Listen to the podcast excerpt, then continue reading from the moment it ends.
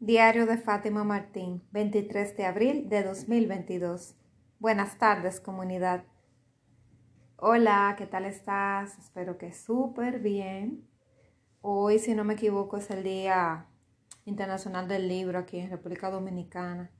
Los 23 de abril solía ir a, a esa feria del libro y esperaba todo el año con ansias para poder ir a la feria, o sea, acababa de ir a una y ya estaba preparándome mentalmente para el año siguiente. Yo disfrutaba eso como, como un niño cuando, cuando le dejan los reyes, eh, con una emoción, o sea, tremenda.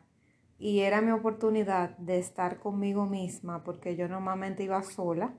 En algunas ocasiones eh, me junté con, con amigas, específicamente una o dos amigas, que nos juntábamos allá, pasábamos un rato, luego ya se iban y yo me quedaba sola.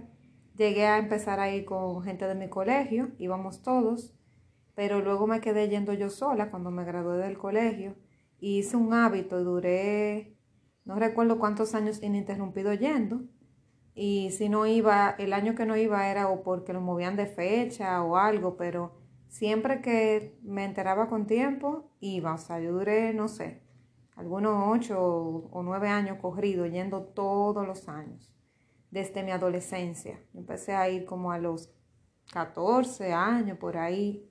Empecé yo a ir a las ferias del libro con el colegio y, y seguí haciéndolo después de adulta y durante toda la universidad. Recuerdo que compraba libros de de todo tipo, sobre todo ya cuando estaba ahí en la universidad, porque cuando era niña no tenía dinero para comprar, lo más que me daban era dinero para comprar algo de comer. No tenía dinero para costear libros, pero cuando estaba en la universidad, aunque no trabajaba, eh, sí buscaba la manera de, de que me dieran algún dinero para yo poder comprar libros. Entonces ahí ya empecé y luego que ya empecé a trabajar, pues obviamente ya sí podía comprar libros más caros, no simplemente una revista o un libro baratito, sino que ya tenía eh, la posibilidad de darme el lujo de comprar libros incluso costosos que me gustaran. Recuerdo que hice la colección de Paulo Coelho, todavía tengo uno o dos libros sin leer de él. Ese era mi autor súper favorito desde los 13, 14 años por ahí. Y hasta, bueno, hasta que el trabajo me consumió tanto que tuve que dejar de leer por un tiempo. Pero fue, o sea, toda mi adolescencia y gran parte de mi adultez eh, fue así como con los libros de Pablo Coelho. Lo admiro muchísimo. Tengo tiempo que no lo leo, pero las enseñanzas las tengo claras. Y la verdad que, que sí, que, que me gustó muchísimo esa época dorada que viví y la verdad que ansiaba poder cada año ir a darme ese viaje. Y aún tuviera pareja en ese momento, eh, a lo largo de todo ese tiempo que te estoy contando, fueron como algunos 10 años yendo todos los años. Aunque hubiera épocas que tuviera pareja, buscaba la manera de ir sola. Aunque claro, hubo, hubo épocas que fui, que fui una, recuerdo una pareja que tuve que, que, sí, que él fue conmigo y compartimos buen tiempo allá y él no le gustaba la feria, pero, pero para apoyarme a mí, pues compartió y la pasamos súper bien. O sea que e independientemente si a la pareja no le gustaba, pues yo me tomaba ese día para mí y luego nos juntábamos otro día en cualquier momento. Pero el asunto es que yo siempre buscaba esos momentos eh, sobre todo de soledad. Y si me juntaba con alguien, bueno, me juntaba un rato, pero mi prioridad eran los libros. Y normalmente yo iba hasta dos veces, o sea, era de, era una semana completa. Yo normalmente buscaba ir dos veces. A veces iba dos días corridos, o iba el viernes y después volvía el domingo, o iba viernes y sábado, y así, dependiendo cómo pudiera la agenda laboral y, ah, eh, o sea, hacer la armonía entre ella y yo. En ese entonces yo tenía una vida más, más fácil a pesar de que trabajaba, porque no daba clases, no tenía que dar clases fin de semana, ni que corregir exámenes, llevaba una vida más sencilla. Pude disfrutar esa, esa etapa de la juventud, teniendo mis fines de semana libres o semilibres. Eh, si trabajaba fin de semana hasta el mediodía, sábado, pues ya tenía la tarde para mí, pero siempre busqué la manera de dar esa prioridad a ir a esas ferias. Y te exhorto que leas un libro, o sea, busca la manera de leer libros, ya sea digitales. Yo sé que a las nuevas generaciones les gustan mucho los libros digitales, pero si no, físicos como tú quieras. En mi caso, a mí me gustan más los físicos, pero entiendo que la, la revolución ahora es con los libros electrónicos, el, Kindle, los ebooks. Perfecto, ok. Al que le sirva así esos libros digitales, excelente. Al que le sirvan los libros físicos como a mí, excelente también. Eso, para que veas, tenía otra idea de grabar otro, otro episodio, pero este fue el que surgió. Y, y sí, veo que es súper importante grabar este capítulo porque leer un libro es, es soñar, leer un libro es vivir, es transportarte a otro mundo, vivir otras vivencias. Leer un libro es, wow, es amor porque ese escritor te está dando conocimientos y está amando a la humanidad, dándole sus propios conocimientos para que tú los veas, para que tú los leas y lo plasmes a través de los ojos de él, tú lo vivas. O sea que pienso que un libro es un acto de amor, porque esa persona se sacrificó para leer ese, para hacerte ese libro. Muchas veces recopila vivencias de muchos años o estudios que ha hecho y se ha hecho experto. Entonces, realmente eh, una persona escritora es una persona desinteresada. Claro, va a buscar vender libros porque tiene que comer, obviamente, y las ideas tienen, valen dinero. Pero más allá de allá, de eso, sacrificar tiempo, dinero, porque muchas veces el escritor publica su libro de su propio dinero para entregárselo a la humanidad, para dejar esa huella, es un acto de amor muy grande. Y, yo que, siempre he sido una, una escritora, una escritora, bueno, lo he hecho en la práctica porque desde niña escribo, pero aparte de eso, siempre me he sentido con el deseo de ser escritora y con el, siempre mi niña interior me ha inspirado a eso, a escribir. Y, y de verdad espero honrarla ahora en los próximos años. Ahora lo que hago es desarrollar contenido creativo en las redes, preparar programas de capacitación, pero a través de todo eso yo veo esa niña reflejada, porque cuando tú escribes un guion para, por ejemplo, grabar un podcast, tú estás escribiendo. Cuando escribo un artículo para una revista, estoy ejerciendo el arte de escribir hasta cuando diseño un post y le hago el caption. Estoy escribiendo y estoy sacando ideas. Hasta cuando uso la creatividad para preparar un reel educativo. Entonces todo eso tiene que ver con la parte de la escritura. Entonces valoro mucho, más que nunca valoro a los autores porque entregan todo para que nosotros podamos aprender, para que nosotros podamos nutrirnos y a un costo bastante económico y poder conocer esos autores después, o sea, de que tú compras y ves sus libros, es un acto magnífico. En mi caso no he tenido la oportunidad de conocer a Paulo, me encantaría poderlo conocer. Pero sí, por ejemplo, conocí a Bebione, que no es escritor de por sí, pero sí ha escrito libros, pude conocerlo. Y, y así, pero no, no he conocido a, a Paulo, que es una de las personas que más admiro pero, pero sé que la vida me va a hacer conocer ciertas personas. Sí llegué a conocer autores dominicanos, como Mariano Lebrón Sabiñón, entre otros. Yo sé que de niña conocí varios, pero no me recuerdo bien los nombres. Pero independientemente, eh, debe ser bien emocionante, ¿verdad? Cuando tú conoces a tus escritores favoritos en persona, le puedes dar la mano, te autografían un libro eso de verdad que me mola mucho, me gusta.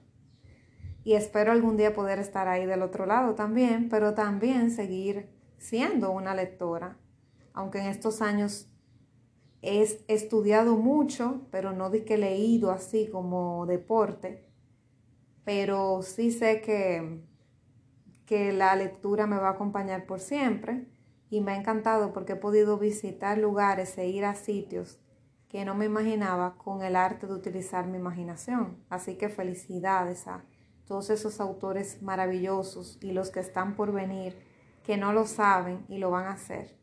Sigan aportando realmente porque la educación es lo único que nos va a revolucionar, lo único que hace que, el mundo siga para adelante de una manera correcta. Sin educación no hay nada, sin lectura no hay cultura. Yo no concibo la vida sin, la lectura. Eh, de verdad que en mi caso no la concibo. No soy una persona que tenga que leer todos los días, no lo hago, no leo todos los días. Pero no consigo mi vida sin leer por lo menos un artículo diario, sin, sin ver un video educativo, sin leer algo sobre un tema que me apasiona, sin estudiar, o sea, sin mantenerme leyendo, actualizándome, no lo consigo. Porque si no me actualizo y no leo, pues obviamente, ¿qué le voy a dar a los demás? Cuando voy a tener una conversación con alguien, si yo no me nutro de otra cosa que alguien escribió, ¿cómo voy a poder sostener una conversación? En la vida la belleza se va, la juventud se va, pero queda ese intelecto que puede alimentar una buena comunicación interesante entre personas y te va a hacer todavía mucho más atractivo. Eh, el cerebro, al igual que el cuerpo, que tú vas al gimnasio, para mantenerte en, buen peso o desarrollar músculos, el cerebro es un músculo que hay que alimentar. Y leer es una de esas maneras. Me encantó grabar este episodio porque me recuerdo esos años donde estuve yendo a esa feria. Voy a averiguar si este año la, la, van a hacer, me parece que sí, para ir y recordar esos tiempos, esos tiempos de antes y, no sé, retomar esa, esos tiempos mozos y que me dan un poquito de nostalgia, me dan alegría, felicidad y hasta nostalgia y tristeza a la vez, porque no sé, como que tengo tantos recuerdos de todo tipo que me da como un poquito de nostalgia. Pero me encanta, por ejemplo, yo compré un libro, eh, una revista, hace como seis años atrás, que se llama la revista Emprendedores. Es una revista española. Mi Fátima de antes decidió comprar esa revista eh, para la empresa, la bueno, la futura empresaria y emprendedora que soy hoy. O sea, para que tú veas, o sea, porque yo viví la evolución de empezar a leer libros de ficción con Pablo Coelho, historias de amor y cosas así, a pasar entonces a buscar libros de administración de empresas, Pasé otro tiempo, primero en la adolescencia temprana, leí libros de revistas de mis celebridades favoritas, los artistas, los actores. Esa época yo la quemé. Luego vino Paulo, luego de Paulo vinieron los libros de administración, porque eso era lo que estaba estudiando. Luego de eso vinieron libros de la maestría que tenían que ver con administración, recursos humanos, mercadeo, etc. Y por ahí vino entonces el rollo de la, del emprendimiento, que la Fátima de antes no tenía idea de que realmente, o sea, ella sabía en el fondo que quería hacer algo así, pero decidió irse por lo seguro y agendarse un empleo e intentar ser empleada. Ya se da cuenta que no le está funcionando y da el paso en el 2020.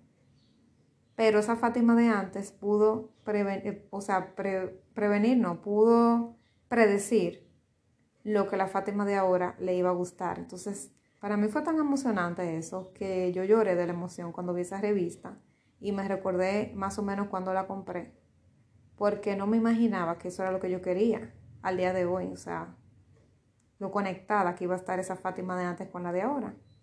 Y si me preguntas ahora cuáles libros me gustarían, que cuál es mi onda, esos son los libros. Emprendimiento, entrepreneur, eh, copywriting, eh, libros de marketing, libros de, no sé, de CEOs, de emprendedoras, eso es lo que me gusta. Y todo lo que tiene que ver, las finanzas, todo lo que tiene que ver con un negocio. Realmente esos serían los libros que, que me apasionan, los libros de crecimiento personal que siempre me han gustado. Y todos los libros de motivación, todo ese rollo me encanta al día de hoy, pero me di cuenta cómo fui evolucionando desde la, la adolescente Fátima a la adulta Fátima y cómo en cada temporada yo he ido como pasando una etapa con diferentes necesidades en cada época. Y, y, por eso es que me da nostalgia, porque recuerdo todas las transformaciones que hice a lo largo de esos años cada vez que iba a una feria. Viví muchos momentos lindos. Y, y por eso te exhorto, por ejemplo, si me escuchas de, de Dominicana, que la mayoría de, de las personas que me escuchan son de Dominicana, que te animes a ir a estas ferias, esta feria del libro, apóyalas no solamente vayas a, a comerte una cachapa, a beberte un refresco una cerveza. Ve también a buscar los libros. Hay libros de todos los precios. Hay libros de todos los precios. Si no te gusta leer, bueno, cómprate un solito libro que te llame mucho la atención el tema y trata de leerlo. Ponte la meta de leerlo, aunque sean cinco páginas diarias. Un solito libro, no compres más de uno, porque si no te gusta leer, entonces te vas a enrollar y vas a dejar el libro ahí cogiendo polvo. Pero ponte la meta, ponte la meta, porque es que el libro es, es la antesala a la educación y a la cultura, no hay otra manera. O sea, ahora hay podcast, sí, que antes no había, está YouTube, pero no es igual. Es bueno complementarlo, pero también es bueno leer, porque leer me da, me obliga a, concentrarme, me obliga a disciplinarme, me hace ver el punto de vista de autores multimillonarios que yo quizá no pueda conocer nunca o que ya han fallecido, como el caso de Wendy que tengo un libro ahí a mano para leerlo, mis zonas, eh, tus zonas erróneas, lo tengo ya comprado para leerlo. Yo, Wendy ya no lo puedo conocer ni que pague un millón de dólares porque está muerto. A Luis Hay, que me ha ayudado muchísimo con las afirmaciones, con el crecimiento personal. Luis Hay, yo la admiro mucho y cuando yo la conocí ya ella había muerto también. Entonces, eh, puedo seguirla conociendo a través de sus libros. O sea, que hay personas que tú ni siquiera ya puedes conocer porque no están en este plano, pero dejaron sus enseñanzas y la historia sigue. Y puedes saber cómo pensaban y puedes ver un consejo que te den de gratis porque el libro es bastante económico. Hay libros que no le hacen justicia al valor que cuestan porque te dan tanto contenido que tú dices, no, pero que ese contenido que me está dando tu autor vale millones de dólares o miles no vale los 20 dólares que yo pagué por él.